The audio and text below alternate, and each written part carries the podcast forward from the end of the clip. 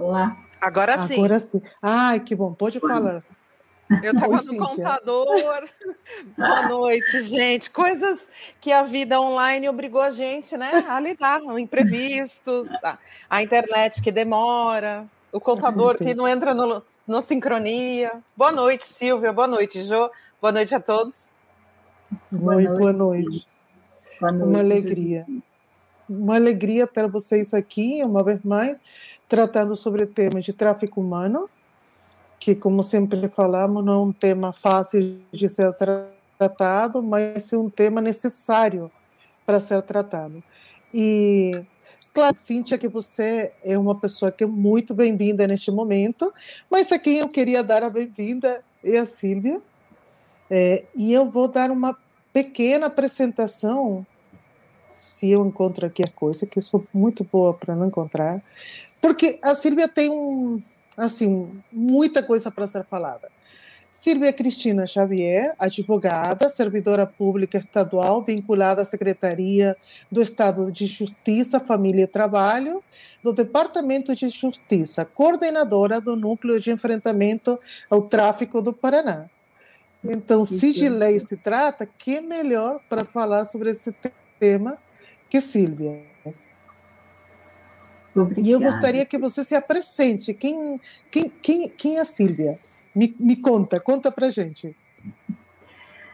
Silvia é uma pessoa apaixonada por gente, apaixonada por pessoas. Eu acho que essa é a, a, a, o grande é, o grande diferencial, né? Quando nós gostamos de pessoas e queremos o melhor para as pessoas, nos dedicamos a ajudá-las. Então, a Silvia é uma pessoa apaixonada por pessoas. Perfeito. E como que você chegou a este estilo de pessoa? Porque quando a gente fala de cuidar de outras áreas, mas tráfico humano, como, como que você chegou a ser uma advogada e trabalhar nada menos que no núcleo de enfrentamento ao tráfico? O que, que te chamou para chegar lá? Eu sou servidora pública concursada. Então, e eu fui defensora geral do Estado por oito anos. E já à época da Defensoria Pública, eu tive a sensibilidade de receber né, pessoas buscando ajuda jurídica na, na, na Defensoria para mulheres, crianças, idosos, adolescentes, vítimas de violência. Então, naquele período, lá em 2003, eu já criei na minha assessoria uma assessoria para assuntos de emergência. E nesses assuntos de emergência eu, eu, eu atendi essas pessoas diretamente. Então, naquele momento, eu acho que já nasceu em mim uma vontade de cuidar de pessoas, né? E quando a Defensoria Pública foi regulamentada, como servidora pública, eu, vou, eu fui para a minha secretaria, que era a Secretaria de Justiça, que ela não era regulamentada até então. E daí, na Secretaria de Justiça, eu fui trabalhar com o enfrentamento ao tráfico de pessoas. Fui contrariada, eu não queria trabalhar com esse tema. Foi bem em 2014, na época da campanha da fraternidade, né, que falava sobre tráfico de pessoas. E eu dizia: não quero, meu Deus, o que eu vou fazer nesse lugar? Eu não entendo nada disso, não quero tra trabalhar com mulheres vítimas de exploração, porque elas vão porque querem. Essa era a minha visão. Em 15 uhum. dias eu mudei.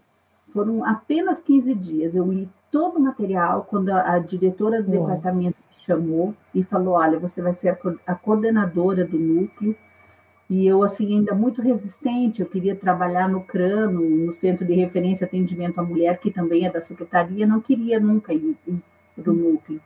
E daí ela falou, não, você vai... E eu, eu falei, bom, não tem outra alternativa que não ser ler, né? Eu tenho que ler sobre o tema para saber como trabalhar.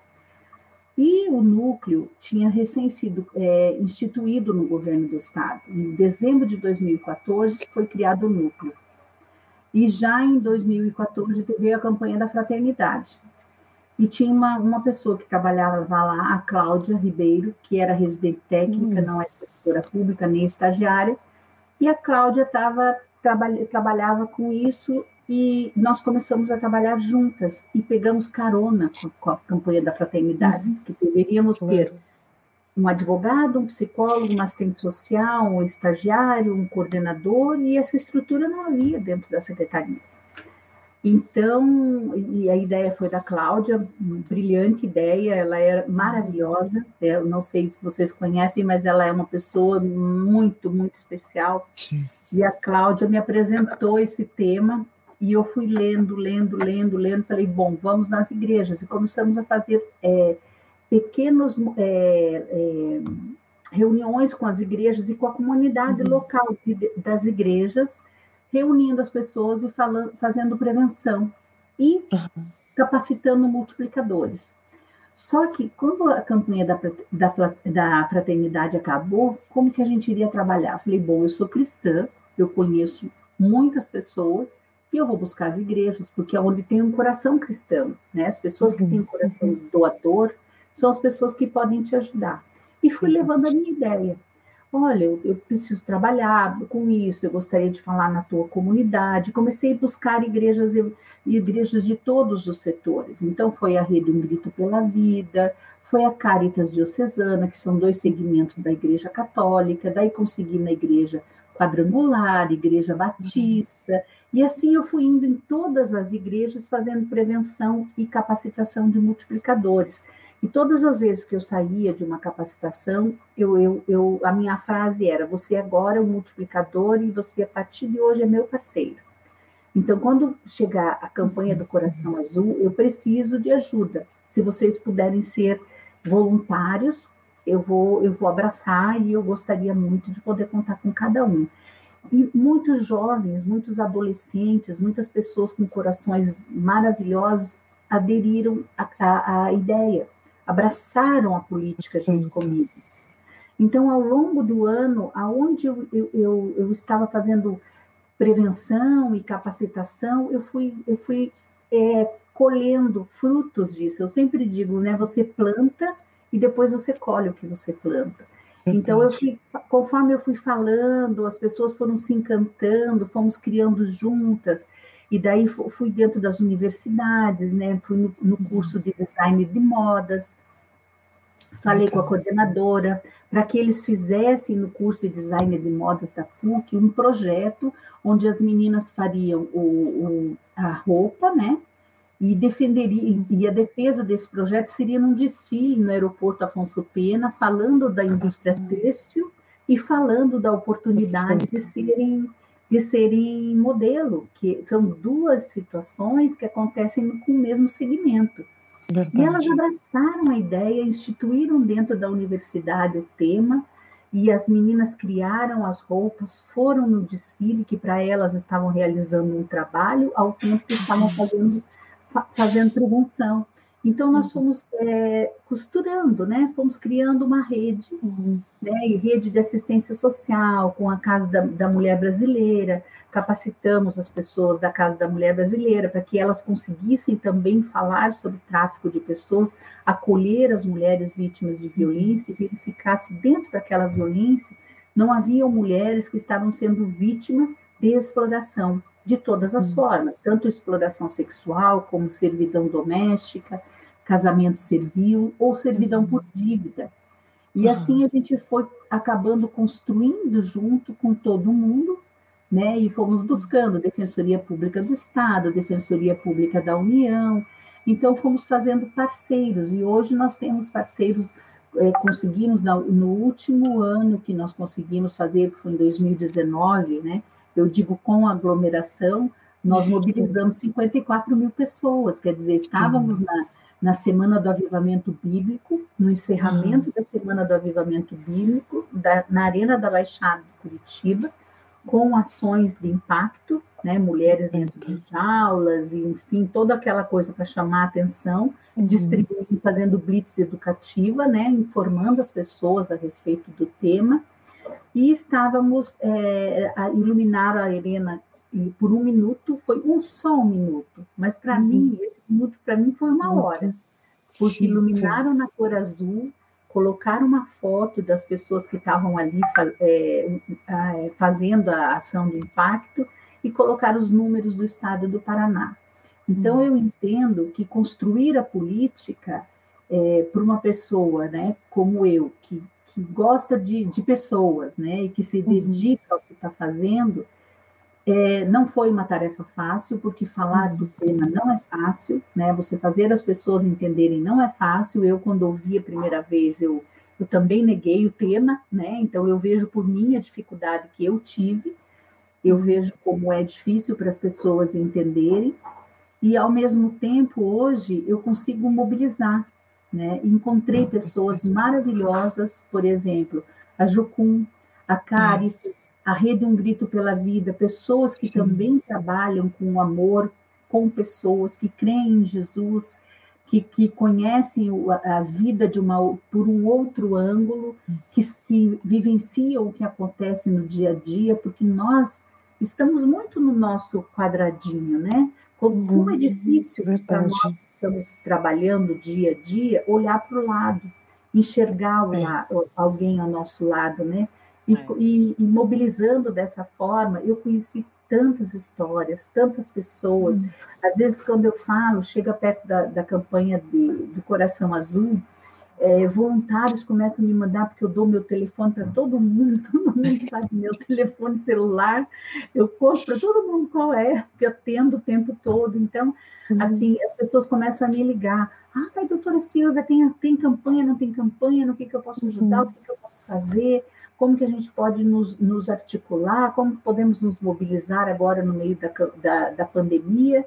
Então, assim, estamos construindo uma, uma mobilização uhum. diferente, né, com, com todo, tudo que hoje é exigido, mas estamos crescendo, interessante, os parceiros uhum. estão crescendo. E uma coisa que eu observo é que temos mais facilidade em informar as pessoas que, que trabalham com o coração do que as pessoas que, que têm o poder de decisão. Verdade. É muito mais simples você uhum. falar desse, tipo penal para quem desconhece totalmente o assunto, é, do que falar para quem conhece um pouco a lei. Né? Então, é interessante isso. E eu não condeno isso. Por quê? Porque é um tema novo, a lei, de, de, a, a repressão é nova no nosso país, então, é bem compreensível, né? Eu fui defensora geral do Estado e, e, neguei o fato. E na minha, na época que eu assumi o núcleo, não existia o, ainda o, a lei de enfrentamento uhum. ao tráfico de pessoas, a 13.344. Então, assim, é. a gente fica é, sempre muito resistente, porque ficar no, na nossa zona de conforto é muito mais fácil, né? Uhum, uhum. E inovar. Mas, Silvia, uma, uma coisa curiosa que, que eu anotei aqui da tua fala é porque claramente você concilia o seu ministério, a sua paixão por pessoas com a sua profissão, né? A sua missão, a sua paixão e, e o seu trabalho, a sua carreira, né? Sim. E você fala, mencionou a questão do medo das pessoas de se envolverem nesse assunto, e a gente tem encontrado pessoas com esse receio. Mas do outro lado, a gente, eu e a Jorgelina, na, na Dignitate, nossa equipe, a gente muitas vezes se encontra com pessoas que falam: olha, o assunto é pesado, é difícil, e eu queria ajudar. Mas eu sou, sei lá, e a pessoa fala qualquer profissão, sabe? Ah, eu sou cabeleireira, mas eu sou hum. diarista, mas eu sou engenheira, e eu não sei como, o, o que, que eu posso fazer para ajudar né, sempre pensando nessa conciliação do trabalho da pessoa com o que ela pode fazer. E a, é curioso isso, né? Porque às vezes parece que não tem o que você fazer com a sua profissão, mas não é bem assim, né? Uhum. Tem, tem. Nossa, por exemplo, o desfile que nós fizemos no aeroporto, eu tinha uma cabeleireira e uma maquiadora voluntária.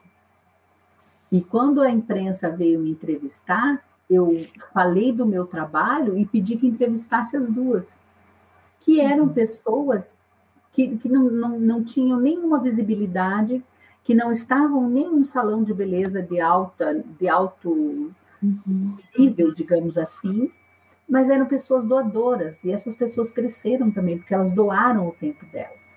Eu, uhum. eu teve uma ocasião, meu filho é, fazia engenharia mecânica, e eu fui na, na universidade dele, na, na semana do de estudos da, da faculdade para falar só é, uma faculdade tecnológica, engenharia mecânica, engenharia é, elétrica, eletrônica, só esse tipo de, de, de, público.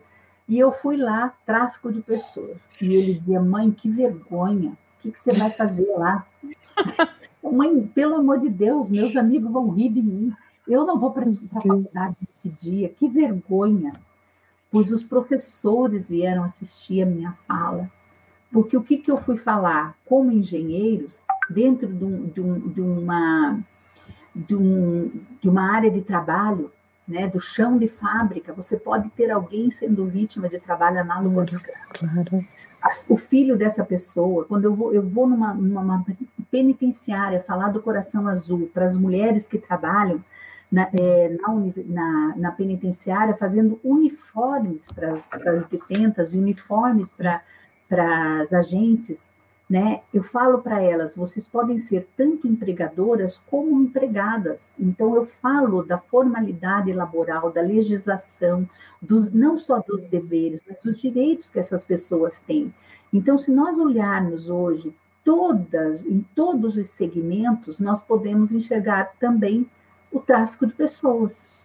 Né? Agora, na pandemia, uma pessoa que está na frente do computador, é, solitária dentro de casa, sozinha, né? que ela vai buscar uma companhia no computador, a pessoa que está do outro lado, o que, que, ela, vai, o que, que ela vai fazer? Vai se aproveitar de, de um coração ali uhum. e vai querer usar essa pessoa e mandar presentes.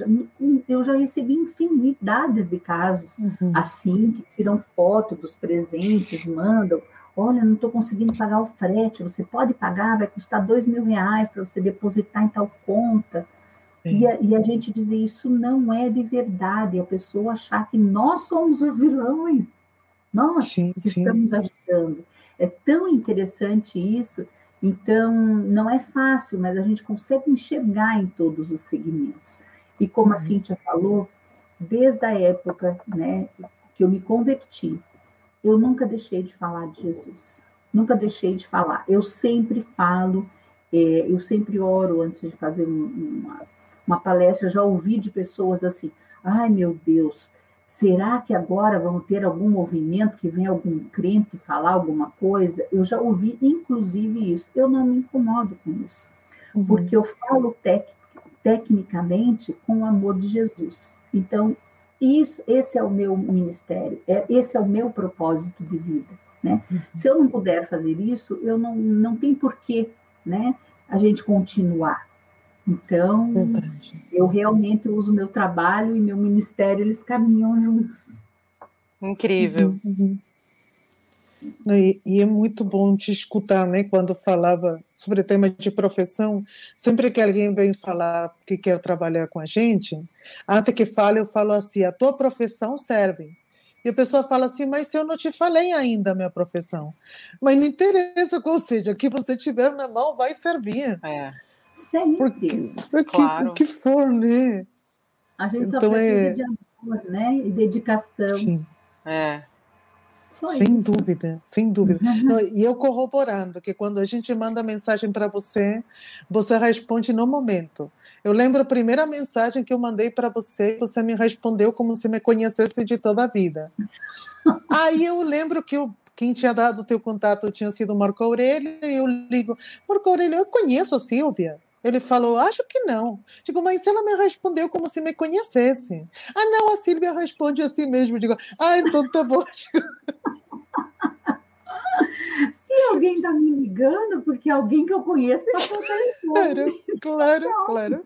Tá Essa lógica é boa. Essa lógica Mas é acho muito que eu já boa. conhecia você, já conhecia. Sim, a gente conhecia. depois, depois eu, o Marco Aurélio me fez lembrar. Agora já não estou lembrando de onde, mas sim. Mas, mas é engraçado, engraçado é isso de da gente responder. Eu também, às vezes manda mensagem e eu respondo, oi Florcinha. E meu Florcinha é automático. E às vezes você nem vejo quem mandou mensagem, um menino. Eu digo, ui, perdão, perdão, sem Florcinha, sem Florcinha. Desculpe, né? Ah, mas, é mas, assim. é, mas muito bom, sabe? Muito bom escutar. De, de, trocar, né? Que daí, quando você, eu para mim isso tudo é normal, né? Mas tem gente que não faz nada disso. Eu dou bom dia desde o rapaz que estava varrendo o pátio lá da secretaria até o mais ah, bom dia, bom dia. Claro, é. Então, é, então assim, é. tem gente que passa nem, nem se incomoda, né? Mas eu, eu vou indo. Então eu conheço. Não indo, vale a pena. E vale a pena, vale a pena ser assim. Eu tenho lugares que eu entro cumprimentando, depois na próxima vez que eu entro, acham que eu sou do lugar. Uhum. sou de cara de pau. Eu também. Mas é bom. Não tem outra, né? É. Mas, mas é bom escutar isso de poder de uma forma tão distendida, saber que ministério e profissão pode ir da mão sem fazer essa bagunça de dizer agora é. devido como e eu é. faço o que, né?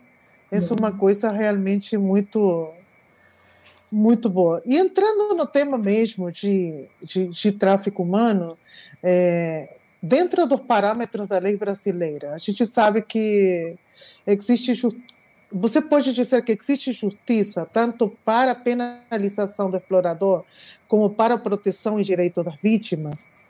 Como, como é esta história, né? Porque a gente é, lê e estuda sobre leis internacionais e as leis do país.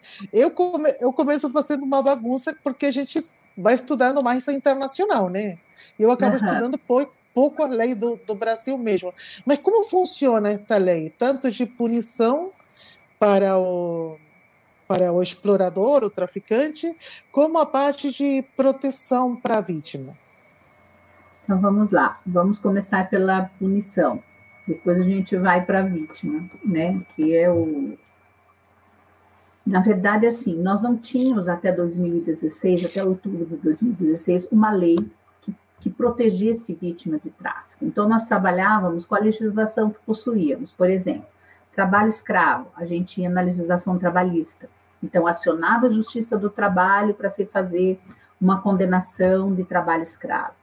Quando nós tínhamos uma questão é, doméstica, né, uma servidão doméstica, acionávamos a Justiça do Trabalho da questão da, da pessoa que está fazendo, sendo vítima de tráfico, que era a, é, de, de, servidão por dívida, né? Que nós chamamos das mulas do tráfico, né? Ah, essa é hum. mula, ela está sendo vítima por conta disso. Como você até até a autoridade coatora tem, tem, tinha dificuldade e permanece tendo hoje, porque nós não temos dentro da nossa legislação algo específico para essa vítima mula, né? É interessante ah, ah. isso. E o que foi alterado foi o artigo 149-A do Código Penal. O que aconteceu? Antes nós tínhamos a prostituição, né, a exploração da prostituição como um crime, e a gente conseguia reprimir com relação a isso, a exploração da prostituição. E mesmo assim vinham todos aqueles outros argumentos, foi porque quis, não havia uma legislação. A partir da assinatura do protocolo de Palermo com o Brasil, que o Brasil passou a ser signatário, nós passamos a, ser, a ter um norte que pudesse nos orientar, né? Como, como vamos proceder. E assim nós fomos trabalhando, foi criando os núcleos, é, a coordenação nacional, os núcleos nos estados, né? E nós continuamos trabalhando com o primeiro plano, o segundo plano nacional de enfrentamento ao tráfico de pessoas, até que veio a nova legislação. Nós sabemos que o tráfico de pessoas e o tráfico de drogas caminham juntos e que o tráfico de pessoas é a terceira atividade mais lucrativa do mundo. Nós tínhamos, antes da pandemia, um número de 32 milhões de dólares é, é, rentáveis com é, essa atividade. Hoje, com a pandemia, nós sabemos que temos 50 mil milhões de dólares rentável com o tráfico de pessoas, porque cresceu muito. Então, vamos relacionar isso à droga. Vamos na, na, no, no, exemplo mais fácil, que é a exploração da prostituição. Nós temos uma pessoa que está sendo explorada sexualmente, e quando ela vai reclamar os, os direitos dela, que ela formula uma denúncia, é comprovado que ela, a pessoa responde como crime, qual é a pena? De 4 a 10 anos uhum. 4 a, 10, a, a 8, 10 anos. Agravada, se for menor, pessoa incapaz ou, ou que tiver alguma debilidade ou uma pessoa idosa. Tráfico de drogas é um avanço enorme. não posso falar dessa lei, porque nós temos uma lei hoje. É um avanço uhum. imenso. Mas se nós pensarmos que para uma quantidade X de drogas nós temos uma pena de 5 anos a 15 de, de reclusão, nós temos o produto, a droga, sendo mais é, valorizada do que a uhum. pessoa, é. Do que o sentimento, sim, sim. do que o coração. Vamos pensar que a droga, ela, a pessoa comprou, acabou o relacionamento dela. Com a vítima do tráfico de pessoas, não. Ela é sequencialmente explorada, abusada, ela é maltratada, ela é, ela é tida como uma pessoa, que não é como um ser humano, né? É um produto. E é. ela é explorada várias vezes ao mesmo dia. Então, o tráfico de pessoas é muito maior e certamente isso chegará na, na legislação. Nós teremos esse, esse, esse fato descrito rapidamente porque a, a, o tráfico de pessoas faz uso do, da droga, do tráfico de droga. Uhum, uhum. Né? Então, a nossa legislação houve esse avanço, é um avanço enorme, mas, ao mesmo tempo, ele está ainda aquém. Uhum, mas, verdade. falando em lei, em avanço, temos casos aqui no Paraná de pessoas que foram presas por Isso. explorar meninos em jogo de futebol.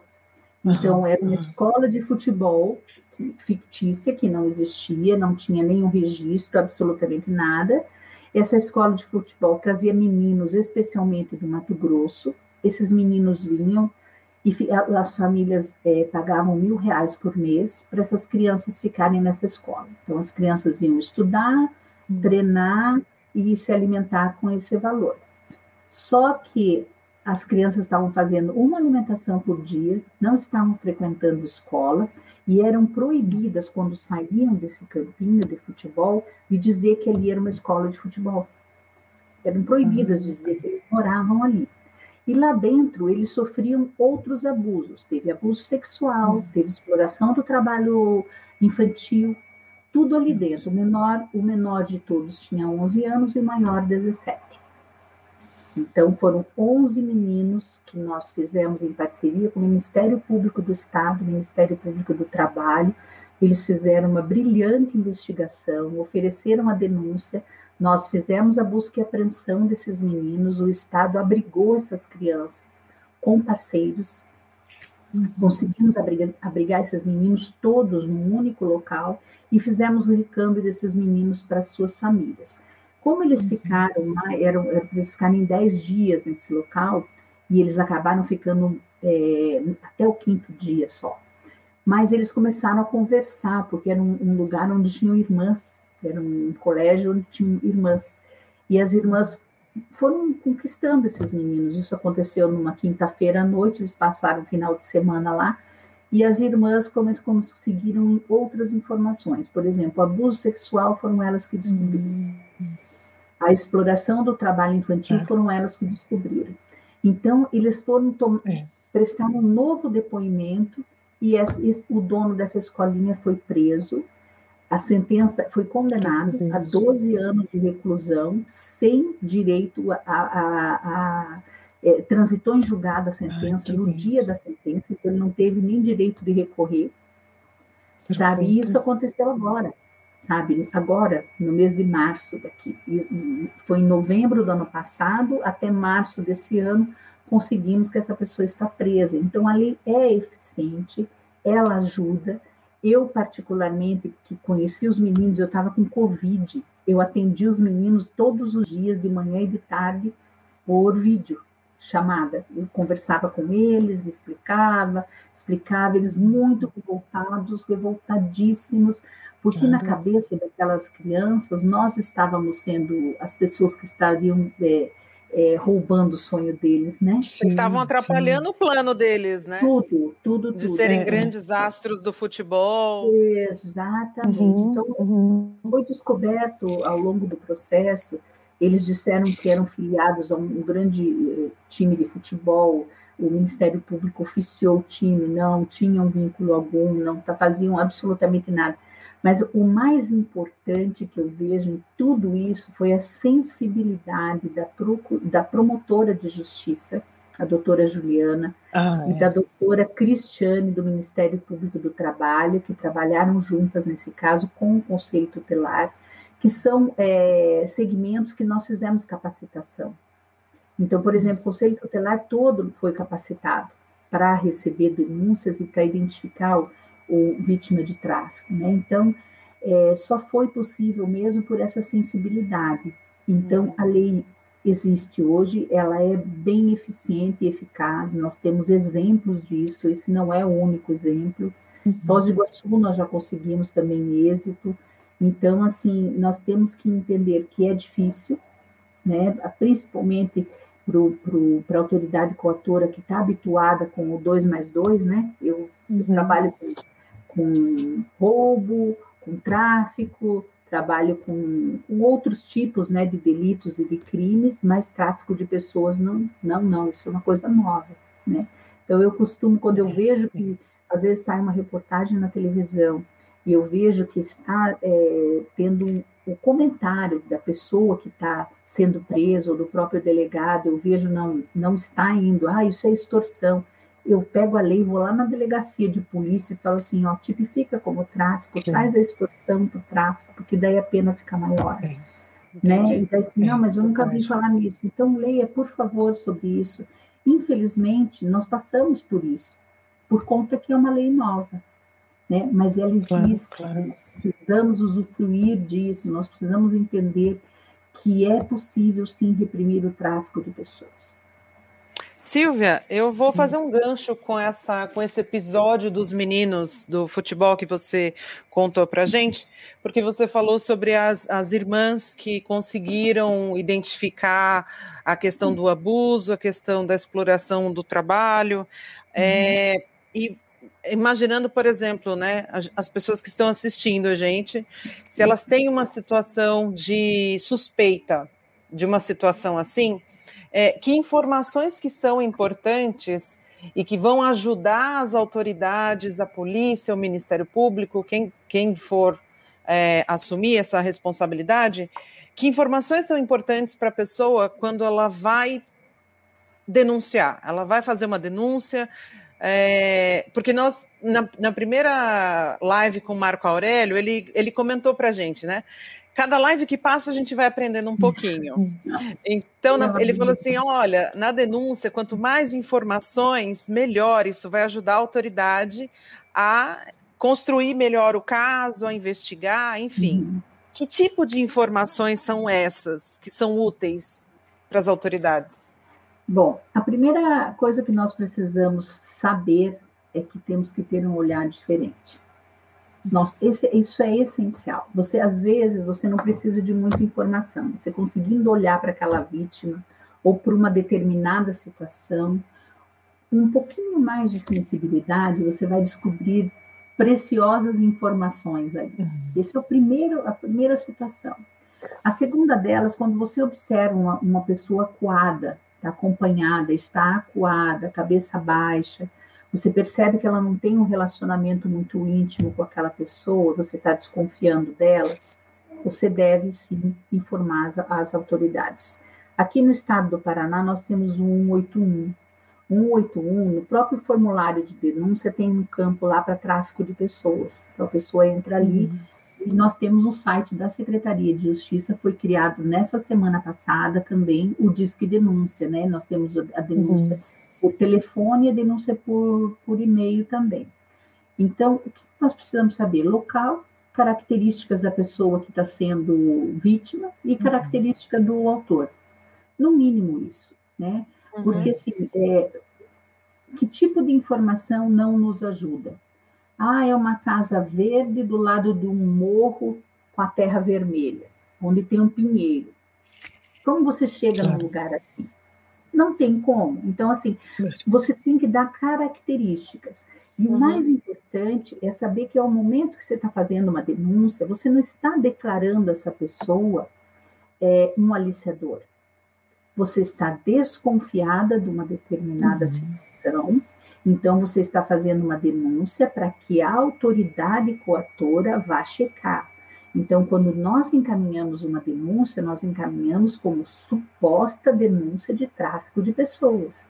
Uhum. Dessa forma, se, é impossível identificar quem está denunciando.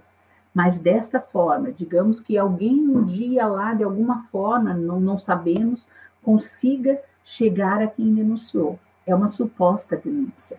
Essa pessoa uhum. não está afirmando, desconfiei de determinada situação. Né? Uhum. Então, por favor, as autoridades podem checar se isso é verdadeiro? Uhum. Né? Essa é a nossa conduta. E, lógico, quando nós estamos de frente da, em frente da vítima ou com a família da vítima, que a gente tem oportunidade de, de, saber um pouquinho mais dessa pessoa, né, e saber o que levou essa pessoa, até uma mulher vítima de violência, como você conheceu uhum. esse homem, né, onde você estava, como você chegou aí, né, como que é teu relacionamento, então, assim, é ter um pouquinho de sensibilidade para aquele, para aquele ser humano que está na tua frente. Então, você uhum. consegue eh, colher informações importantes que vão ajudar as autoridades a desvendar se é ou não tráfico de pessoas. É bom saber. Porque, inclusive, muitas vezes as pessoas até percebem que tem alguma coisa estranha, mas é aquele medo, ah, é uma acusação muito séria, né? Eu não posso Isso. levantar uh, o dedo para apontar para ninguém. E aí uhum. dá-se o benefício da dúvida, mas né, como você falou, então é supostamente uma, uma é uma alegação, né? É, você está chamando a atenção por um fato. Você não está dizendo, olha, aconteceu isso ali, assim, assim. Nós tivemos essa semana uma capacitação da, de uma empresa de ônibus chamada Carbolift. Vocês devem já ter visto algum caminhão passando por aí da Carbolift. Que sensibilidade dos administradores dessa empresa eles chamaram o núcleo para nós fazermos uma capacitação, uma, uma sensibilização para os motoristas de caminhão. Então, tinha lá, é, nós fizeram um café, passou o dia, foi dia 21 de 2023, e o dia inteiro um café, e eles chegavam, paravam, e nós fazíamos uma pequena explanação sobre o que era tráfico de pessoas. E recebemos desses motoristas muitas, muitas perguntas desse tipo. Como que eu faço assistindo uma, uma cena é, diferente, né? Eu, eu falei da cena. Como que eu faço para denunciar? Ele disse que uma, um deles pegou uma senhora uma vez muito embriagada, foi levar para a família, ele virou testemunha da mulher, ele caminhoneiro viajando do norte a sul do país. Ele falou que criou um problema seríssimo para a vida dele, porque ele tinha audiências, ele tinha que parar tudo que ele estava fazendo, porque ele era testemunha de um fato. E daí nós falamos do 181. Então, hoje, nós temos um, um link, a, a Cargolift tem um app dos motoristas, uhum. e eles têm um link com a Secretaria de Justiça. Então, se eles veem uma situação diferente, é. ou eles ligam o 181, ou eles fazem a denúncia formal e deixam por conta da secretaria para fazer os encaminhamentos necessários. Então, ele não vai se envolver, sabe? Então, aqui no estado do Paraná, Perfeito. a gente conseguiu conseguiu essa, essa, essa vantagem, digamos assim, né? Conseguimos trabalhar dessa forma. Sim, excelente essa iniciativa, né? É, Porque um, um, caminhoneiro que está passando por fronteira, no, no, né? E a gente sabe que as nossas fronteiras aqui são super vulneráveis, é, que está circulando no, do, de norte a sul, vendo a realidade do interior do Brasil, que né, tem é bem diferente da realidade no, no, nos centros urbanos, da que a gente é. vê aqui, né? É então, e cada lugar desse, o tráfico adquire uma, uma cara diferente, né? Então, eles é. são é, é, as pessoas que. E até. Pode falar, Jô. Não, digo que até poder eles entender como, como homens qual o papel deles é, porque a gente Sim. sabe também quantas vítimas caem na mão do caminhoneiro. Sim. Então, Sim. eles saber essa realidade, que poder olhar e dizer, gente, ela não está, essa menina, esse menino não está lá porque quer. É, tem uma realidade como que se liga, dizendo, não, estou sendo parte, é, usando o serviço, estou sendo parte né, dessa, desse como tráfico. O olhar o olhar sensível do dono de uma, de uma companhia dessa é importante. Ele é cristão, o dono da Cargolift, e todos os motoristas também. Interessante, ele não, não selecionou, eu quero só motorista cristão. Mas eu digo assim, é mão de Deus mesmo, né? Ele é cristão uhum, e foi uhum. só cristão. Então, assim, então os rapazes comentando que na, nas estradas, agora na pandemia, os pais vêm oferecer seus, suas filhas. Parou Sim. num posto de gasolina, eles vêm, olha, por favor, dá um prato de comida para minha filha.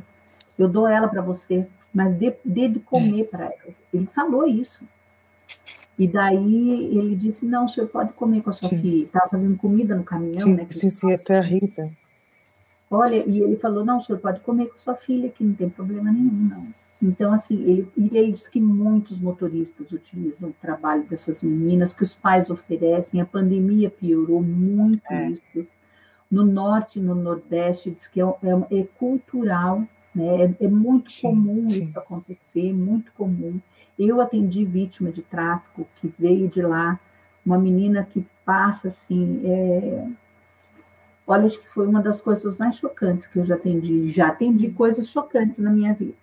Eu vou dizer, essa me, me abalou demais. Eu cheguei a dizer para o meu esposo: vamos adotar. A menina tinha 11 anos, claro, cheia claro. de agulha pelo corpo, cheia de agulha, ela, na, da cabeça para baixo. Interessante isso porque eles faziam magia negra com ela.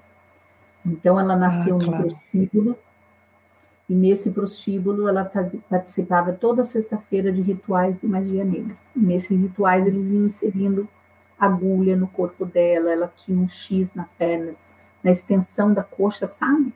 Enorme. Hum, jogam álcool, cortam, jogam álcool para cicatrizar, e dão muita. É, é, droga para elas. Então, ela fez o primeiro relacionamento íntimo que ela teve foi aos seis anos de idade. Com quatro anos, ela passou a tomar hormônio, eles injetavam hormônio na virilha dela. Uhum. Então, desenvolveu seio, desenvolveu coxa, ela cresceu.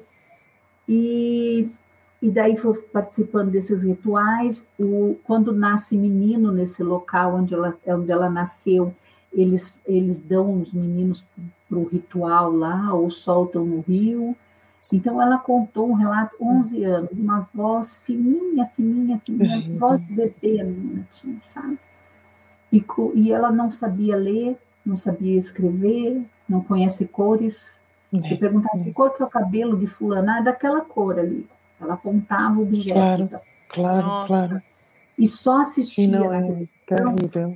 filmes que ensinavam ela o que ela tinha que fazer com os clientes. Essa é a fala da menina. Claro. Foi muito. E aí você vê, né? né? Uma vida só de abuso, né? De abuso. Né? Então, assim, maiores clientes, caminhoneiros e policiais. Ela declara isso. Hum, sim, sim. Então, assim, como você, você chega para falar sobre esse tema para esse núcleo, né? Que faz uso do serviço dessas pessoas. É muito claro. difícil. É muito difícil, claro. mas a gente tem que falar, né? Tem que é. falar. Ó, eu não sei se eu vou conseguir prender, né? É, é, ter o impulsionar a justiça a prender alguém, mas eu sei que o meu trabalho eu vou conseguir fazer. Eu vou acolher, vou fazer o atendimento social, o psicológico, o jurídico, vou encaminhar essa menina para um novo emprego, vou inserir essa pessoa na formalidade laboral. Uhum, uhum. O que eu puder fazer, eu vou fazer. Né? Que é o que cabe a Sim. mim, naquele momento, representando a minha secretaria né? de justiça. Sim. Agora, uhum. para as autoridades coatoras, para o judiciário, é muito mais difícil, porque eles têm que uhum. entender da uhum. legislação nova e conseguir prova suficiente para fundamentar uma sentença. Então, também não é fácil para um juiz e um promotor dar uma sentença de tráfico de pessoas. Uhum, né? uhum. Eu, é, escravo, né? É. Isso é antigo, isso não existe, não, não é agora. É. Então, também não é fácil. Mas nós temos uma lei que, que está valendo, uma lei que, que é eficiente, é eficaz, sim, ela existe, sim, sim, sim. tem que fluir, né? Sim. É, não, eu falo, às vezes, o fato de que eu vejo a lei do Brasil e de outros lugares, e nossa lei escrita, apesar do defeito que tem, é muito boa. Então tem, tem, tem um respaldo que em outros lugares não tem, não, não tem mesmo. Não, não existe. Gente, tem muita pergunta, mas, mas muita, mas muita. Vamos começar com a primeira da Paula Peixoto. Oi, Paulinha. É tua vizinha, Paula. É, a nova legislação impactou nas ações de prevenção e combate ao tráfico humano no Paraná? E ela completa com outra pergunta e diz quais são os municípios mais vulneráveis ao tráfico humano. Existe algum padrão de estereótipo? No estado do Paraná, sim. Respondendo a primeira pergunta, sim, com certeza, já tivemos repressão, fizemos prevenção, então acredito que no Paraná já está funcionando sim. E os municípios mais vulneráveis são é, Curitiba, que é um lugar que a gente não imagina, mas tem muito, é, é, é onde eu digo que é o ponto de encontro, sabe? O QG. Eu, eu, eu, eu sempre falo que é bem Sim. isso. Mas Foz do Iguaçu nós temos uma fronteira aberta, uma fronteira é. que propicia. É um ponto nevrálgico, né? Exatamente. Nós temos denúncias de venezuelanos que estão atravessando a fronteira para ser é, ser vítima de trabalho escravo, exploração sexual no Paraguai, né, na Argentina. Então, nós temos denúncias efetivas uhum, e, uhum. e aliciadores próprios venezuelanos, que e o aliciador é venezuelano, né? então a pessoa de confiança segue todo aquele perfil de um é. aliciador é. que nós conhecemos na lei. Então, Foz do Iguaçu, Londrina, Maringá, então, assim, são pontos de, de muita denúncia, tanto esses centros como a região é, é, é, ao lado, né? Então, por exemplo, Maringá tem cidades pequenas ali em volta também que é, tem muito tráfico. A gente tem agora com a migração, né, interiorização dos migrantes. Então, a gente tem muita vítima de tráfico. E, infelizmente, eles vêm né, como migrantes, é, terminam o relacionamento deles quando chega no local e começa o relacionamento deles como vítimas de tráfico de pessoas. Infelizmente, isso está acontecendo. No estado do Paraná, acredito que aconteça em outras regiões do nosso país, porque o Brasil é um país fronteiriço, né? Mas o estado do Paraná, Sim. essas são as cidades. E Paranaguá tem bastante, tem muita exploração sexual em Paranaguá. Então, a gente sabe que ali tem agenciador, que tem aliciador, então a gente, infelizmente, se depara com denúncias é, semanais assim, a respeito. A próxima pergunta que a gente tem é da Sandra Cost. Ela também fez duas perguntas, eu já vou apresentar as duas. Que risco vocês sofrem tratando de assuntos como tráfico humano? E a, a, complementação da pergunta: vocês têm algum trabalho paralelo com pessoas desaparecidas? Sim. Não temos um trabalho paralelo nós temos é, políticas, né? Então vamos vamos lá. A primeira a primeira pergunta é a proteção o Estado sempre nos oferece porque corremos riscos, lógico, ameaças e perseguições, enfim. É, o Estado nós pedimos quando é possível o Estado nos oferece ou sempre estarmos muito atentos, mudando rota de trabalho, de trabalho, uhum. enfim. E com relação a a segunda pergunta, a gente, ela falou primeiro do, do da nossa segurança. Isso. Segundo, que risco vocês sofrem isso. tratando de assuntos como esse? É, é, é, bastante delicado, infelizmente a gente corre risco, mas nós temos que acreditar, né? Eu sempre acredito que o Senhor vai na minha frente, então eu, pra, por mim, eu estou tranquila. Então, ameaça vem, mas a gente está sempre acreditando nisso. Mas se houver necessidade, a gente consegue contar sim com o Serviço de Inteligência do Estado para nos proteger. Então, essa é uma questão. E a outra pergunta eu não, não anotei. Não, eram essas duas, sobre a segurança e a questão das pessoas desaparecidas. Ah, das pessoas desaparecidas. Nós tínhamos uma é. política no Estado de pessoas desaparecidas que ela foi, acabou adormecendo. Né? Uhum. Agora existe um movimento, esse é, nacional, vamos chamar de movimento, mas o Ministério Público está forçando, né? Está forçando não, está tá solicitando aos estados que criem as políticas de, de, de pessoas desaparecidas. É, nós sabemos que, tem, que existem características de pessoas desaparecidas diferentes de características de tráfico de pessoas. Né? Algumas nuances que acabam nos diferenciando as duas políticas. Elas são uhum. extremamente importantes.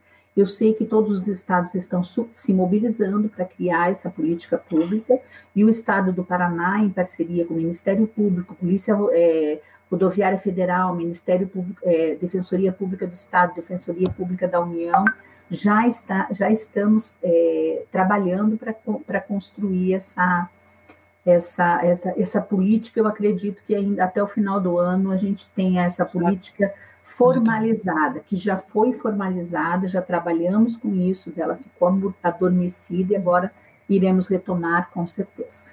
Ah, bom, legal. Bom, bom. Eu sei que dá desejo de fazer um monte de pergunta, e aquilo que a gente tem falado desde a primeira live, a gente quer deixar o gostinho de mais, de quero mais. Uhum. Então já estamos quase terminando nosso tempo, e, e uma das perguntas, na realidade a gente tem um monte, mas eu acho que eu vou pular direto para a última, né? É, de que a gente entende mais além do teu trabalho, tua responsabilidade, é, você tem uma responsabilidade moral, você como Sílvia. E, e, mais de uma vez, quando vejo o teu trabalho, vejo que teu trabalho vai além do que é exigido dentro da tua profissão, né? É aquilo que você entende que, que tem um lugar. E, e, e para a gente é muito bom, porque a gente sempre fica pensando, mas até onde a lei faz a coisa? Mas é um trabalho tão difícil, mas a gente pode confiar, não confiar na lei? Quando a gente vê pessoas que estão fazendo o trabalho, além do exigido, além do salário, é, realmente para a gente dar uma paz muito grande no coração e esto de dizer a gente pode fazer a diferença, sim.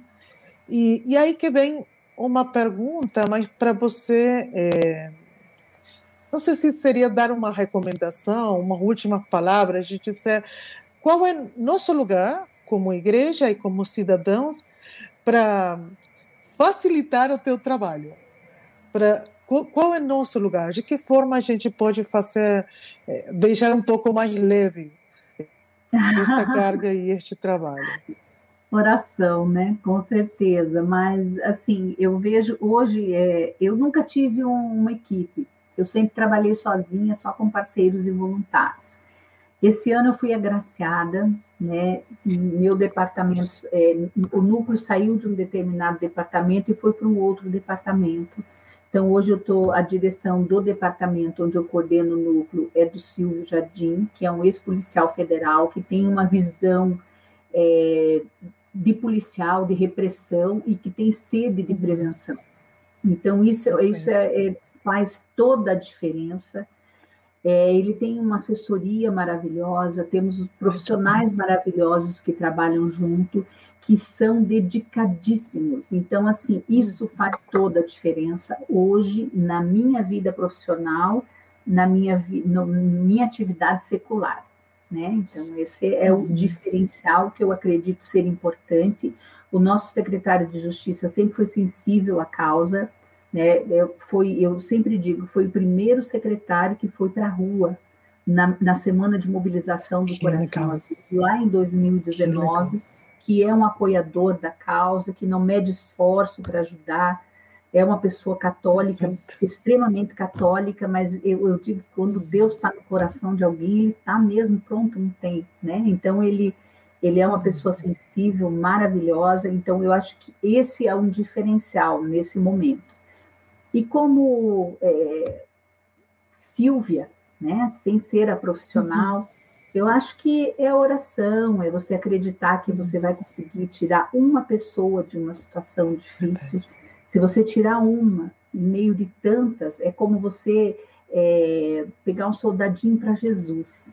Né? Eu sempre digo assim: você pega, você fala para essa pessoa, você tira ela daquele lugar. Eu já tive vítimas de tráfico que o marido era era o, o, o explorador, uhum. então ele tinha um apartamento num lugar, lugar nobre, casas na praia, carro de último tipo, e ela queria continuar fazendo, sendo é, profissional do sexo, porque ganhava muito, não queria ser aliciada por ninguém. Um dia ela chegou na minha secretaria e veio me dar um abraço e falou: Muito obrigada porque você me falou de Jesus. Claro, claro. Então, assim, tudo que nós fizemos por ela, atendimento social, psicológico, trabalho, foi extremamente importante. Mas para tirar ela da vida que ela tinha, foi falar de Jesus.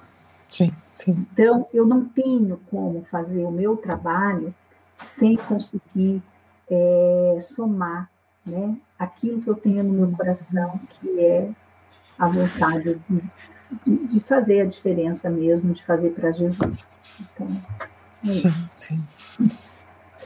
Bem, palavra de sempre gratidão, muita gratidão. É, Deus te abençoe, Deus continue te usando. É, quem tiver pergunta, pode seguir mandando perguntas. É, a gente está acabando agora a live. É, a luta continua. O dia 30 de, de julho é o Dia Internacional de Combate ao Tráfico de Pessoas, mas a luta é diária. Tá? Passa o 30 e a luta continua. Então, tenha Sílvia nas suas orações. É, e, bem, cada uma dê suas palavras finais e a gente vai se despedindo. em primeiro lugar, quero te agradecer, agradecer a, a Jogelina, a Cíntia, obrigada pelo carinho, por, esse acolhimento tão gostoso que eu tive aqui. Foi um prazer estar com vocês aqui, foi um presente para mim. E quero dizer que toda a nossa programação está no site da Secretaria de Justiça da Semana de Mobilização do Coração Azul. Quem tiver interesse, venha conosco, vem conosco, vamos falar sobre Qual que é o site? Site da é, é Sejuf, www.sejuf.pr.gov.br, da Secretaria de Justiça do Estado do Paraná. Está lá a nossa programação, meu telefone fica bem à vontade para oferecer para quem você quiser, não tem problema okay. nenhum. Só dizer que foi você que mandou. Já Agora eu já sei. o e-mail está lá o e-mail do canal de denúncias, formalizem as denúncias, diz que 181 Perfeito. e nós estamos aqui para auxiliar quem tiver interesse. Muito obrigada, viu? Obrigada mesmo. Perfeito, obrigada, obrigada. Deus abençoe. É, nós, nós que agradecemos, Silvia, é, tanta inspiração. Silvia, você trouxe para a gente hoje aqui inspiração e técnica, né? Ah, tá então, você, nas suas palavras, trouxe a conciliação daquilo que a gente conversava sobre conciliar a sua missão, a sua vocação, né, com, com a sua profissão, né, e ver como você está usando isso para o reino. Que Deus te abençoe, muito obrigada. Conte com as nossas orações. É, as nossas lives do mês de julho são especiais em função do mês de combate é, ao tráfico de pessoas. Mas a gente está nas redes sociais, no Facebook, Dignitate Brasil, nós estamos no Instagram, Dignitate BR.